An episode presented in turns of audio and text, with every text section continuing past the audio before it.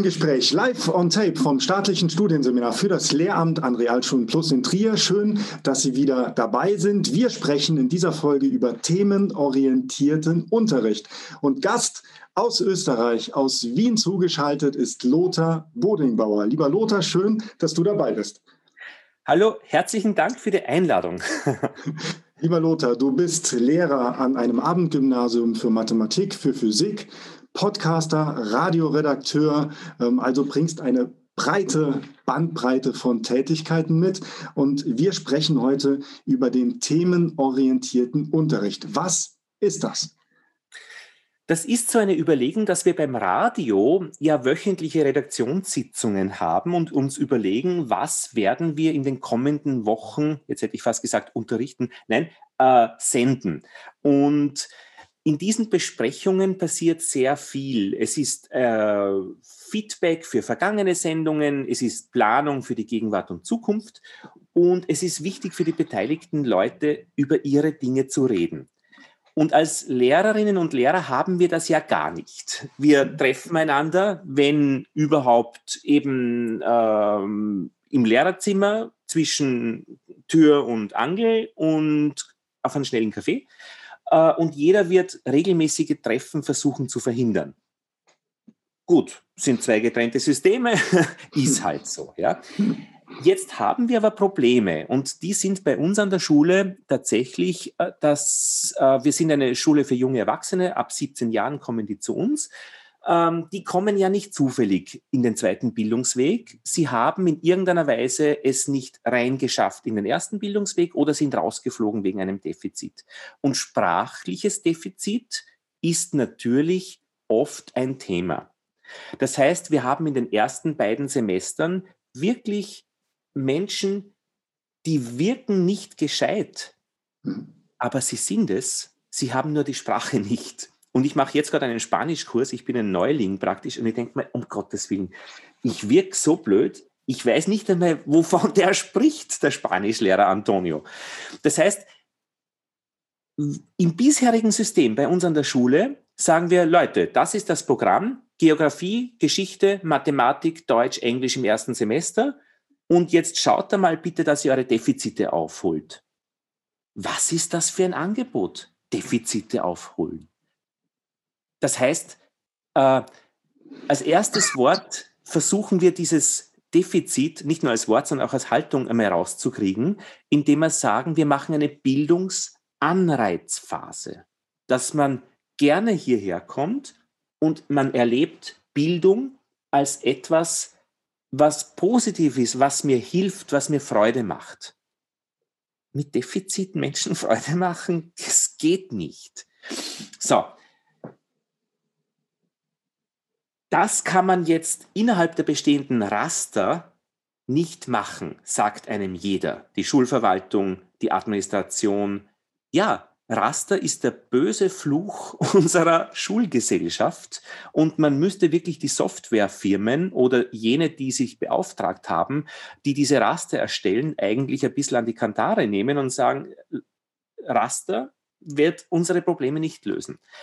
Was haben wir gemacht? Wir haben die Raster aufgelöst und haben gesagt, wir haben keine Fächer mehr in den ersten beiden Semestern, sondern Themen wie beim Radio. Und beim Radio ist es ebenso, dass man Leute, die einschalten am Abend, es gibt eine Sendung über den Wald, da sagt man dann nicht, aber du musst den Wald 1, 2 und 3 gehört haben, damit du jetzt zuhören darfst. Sondern jedes Thema wird neu aufgesetzt.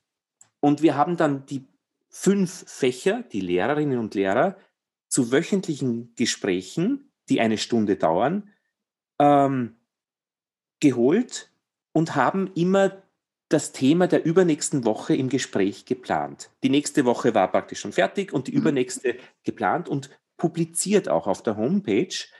Und wir begannen die erste Schulwoche im September mit der Themenwoche Boden. Der Mathelehrer, der Geschichtslehrer, Boden, Grund und Boden, eh alles aufregend, ja. Aber wir haben vor allem geschaut, dass alle Leute, die in diese Klasse reingehen, ähm, als Lehrer, in, am Montag und Dienstag die 20 wichtigsten Vokabel durchnehmen. Feucht, unten, Erde. Und dann bin ich in der Mathematikstunde, in der ersten Stunde des Semesters mit den Leuten rausgegangen und habe Blumenzwiebeln gepflanzt. Und da haben wir uns unterhalten. Unten, Boden, feucht. Ein junger Mann aus Afghanistan hat leuchtende Augen bekommen, weil er gesagt hat, er war Gärtner in Afghanistan. Ja? Mhm. Und die Leute haben Blumenzwiebeln gepflanzt, sozial interagiert und haben etwas getan, auch wenn sie dann vielleicht im Dezember rausgefallen sind aus der Schule, weil es nicht zu ihrem Lebenswandel, Leben gepasst hat, wenn sie im März dann vorbeigefahren sind an der Straßenbahn, mit der Straßenbahn an der Schule, haben sie die Blumen gesehen, die mhm. sie gepflanzt haben. Und das hat wunderbar funktioniert, meines Erachtens. Wir haben das begleitet in einem Podcast, diese wöchentlichen Sitzungen haben wir, hat jeder ein Headset gekriegt von den fünf Lehrern und die kannst du nachhören. Also als äh, Schulgespräch, wenn es googelst, Podcast, mhm. und du siehst alle unsere Erfolge und vor allem auch Misserfolge, mhm. Über die wir stolz geredet haben. Das werden wir verlinken, gerne die Schulgespräche. Ähm, ja. Ich sehe ganz deutlich, das ist für die Schülerinnen und Schüler gut, die ähm, Sprachprobleme haben, die Deutsch nicht als Muttersprache haben. Ja. Klar, die lernen die Vokabeln so, dass es wirklich auch präsent ist und mit Handlungen verbunden ist. Genau. Aber ich glaube, es macht ja auch was mit den anderen Schülerinnen und Schülern und dann auch was mit den Lehrerinnen und Lehrern. Natürlich. Ähm, wie waren da deine, ähm, äh, deine Eindrücke? Ja, zwei Drittel der Lehrerinnen und Lehrer haben gesagt, sicher nicht treffen wir uns wöchentlich zu einer extra Stunde Diskussion. Und die, die dabei waren, die haben das sehr gerne gemacht, weil sie genau das als Defizit empfunden haben, ein regelmäßiges drüber reden.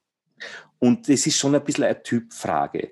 Äh, wir, man merkt auch an unseren Diskussionen, wie sehr wir themenorientiert denken beim Radio ist es kein Problem. Das, ist, das lernt man mit dem Handwerk. Ja? Also ich denke in Themen, das ist für mich überhaupt keine, kein Problem. Das Fach habe ich im Hintergrund laufen mit Kompetenzlisten, Prozentrechnung. Okay, haben wir beim Boden gemacht. Feuchtigkeit, mineralischer Anteil. Ja? Kann ich abhackeln. Das muss ich im Hintergrund wirklich machen als guter Lehrer. Haben wir auch gemacht. Aber wir haben dann sehr schnell gemerkt, dass die sogenannten Hilfsfächer Geschichte, Geografie zu denen sind, die die Themen vorantreiben. Die haben die spannenden Sachen gefunden. Oben der Bezirksvorsteher ein Besuch, oben der Grundherr. Ja? Äh, und wir in der Mathematik als Hauptfach, Schularbeitsfach, waren die, die dann zugeliefert haben. Ja? Prozent rechnen und so. Und so ist es richtig, ja. Die, das ja. Leben ist nicht jetzt da ungefähr drinnen, also äh, dick drinnen in der Mathematik auf, in dieser Zeit. Und ähm, man merkt dann, in der Mitte des Semesters ha, äh, hat dann unser Direktor, der wirklich offen ist und sagt, macht's und passt, ja, hat gebeten, dass er auch dabei sein darf bei so einer Besprechung und dann fiel das Wort Lehrplan. Und man merkt dann in den folgenden Wochen, in dieser Podcast kann man das nachhören, wie wir zusammenklappen, wie wir die Nerven verlieren, wie wir immer schauen, aber ist das für Mathematik? Ist das für Geschichte? Und wir verlieren vollständig unsere Ruhe und unsere Kompetenz, themenorientiert zu denken. Und das fand ich schon gewaltig interessant. Wie schnell wir Nerven verlieren. Aber Lehrpläne kann man ja dann auch ändern. Und wenn sich das Konzept als sinnvoll erweist, ja. Wir haben Die brauchst du gar nicht ändern. Du kannst mhm. im Hintergrund deinen Lehrplan laufen lassen. Du musst mhm. es halt nur umstülpen. Also mhm. nicht fragen praktisch, welches Thema passt zum Fach, sondern äh, welches Fach passt zum Thema. Also was von meinem Fach passt zum Thema. Und übers Jahr kommst eh durch. Mhm. Und die Idee ist ja, dass die Leute dann Kompetenzen erwerben. Manche brauchen länger, Manche sind schneller und wenn man die Kompetenzen erworben hat, schwimmt man dann weg ins dritte Semester, wo es eh herkömmlich fächerorientiert zugeht. Mhm. mhm. Aber Entschuldigung, jetzt habe ich dich unterbrochen. Nein, ich, ähm, also ein, ein großes Problem einiger weniger Lehrerinnen und Lehrer vielleicht ist ja, dass sie ihr Fach sehen, sich nicht in die Karten schauen lassen wollen. Sie gehen alleine in den Unterrichtsraum, und das ist ja bei euch dann nicht möglich. Ihr müsst euch ja auch den anderen Kolleginnen und Kollegen öffnen, was ja auch für das Schulklima wahrscheinlich einen Einfluss hat. Ja, einen guten. also die Leute, die beteiligt waren, aktiv in diesem Team, die haben das als sehr wohltuend empfunden. Äh, das ist es, ja. Und man kommt drauf, dass man sich ständig nach der Decke gestreckt hat, ständig Defizite bejammert hat und wir, wir einfach hatten eine gute Zeit. Ja, wir wussten, wir treffen einander wieder und diskutieren das, was wir schon erreicht haben. Und wie, haben die, wie reagieren die Schüler? Wollten die dann den Mathematikunterricht oder haben die das vielleicht gar nicht so wahrgenommen? Das ist eine wichtige und ausgezeichnete Frage. Wir haben viel Kritik von den Schülerinnen und Schülern bekommen, die möglicherweise auch aus Gegenden kommen, wo Härte als positiver Faktor interpretiert wird. Härte in der Schule, in der Erziehung. Das heißt, durch diese Andersartigkeit waren wir keine klassische Schule mehr, was dazu geführt hat, dass manche nicht mitmachen wollten. Andere wiederum, die genau diese Zielgruppe waren, für die hat es perfekt gepasst. Mhm.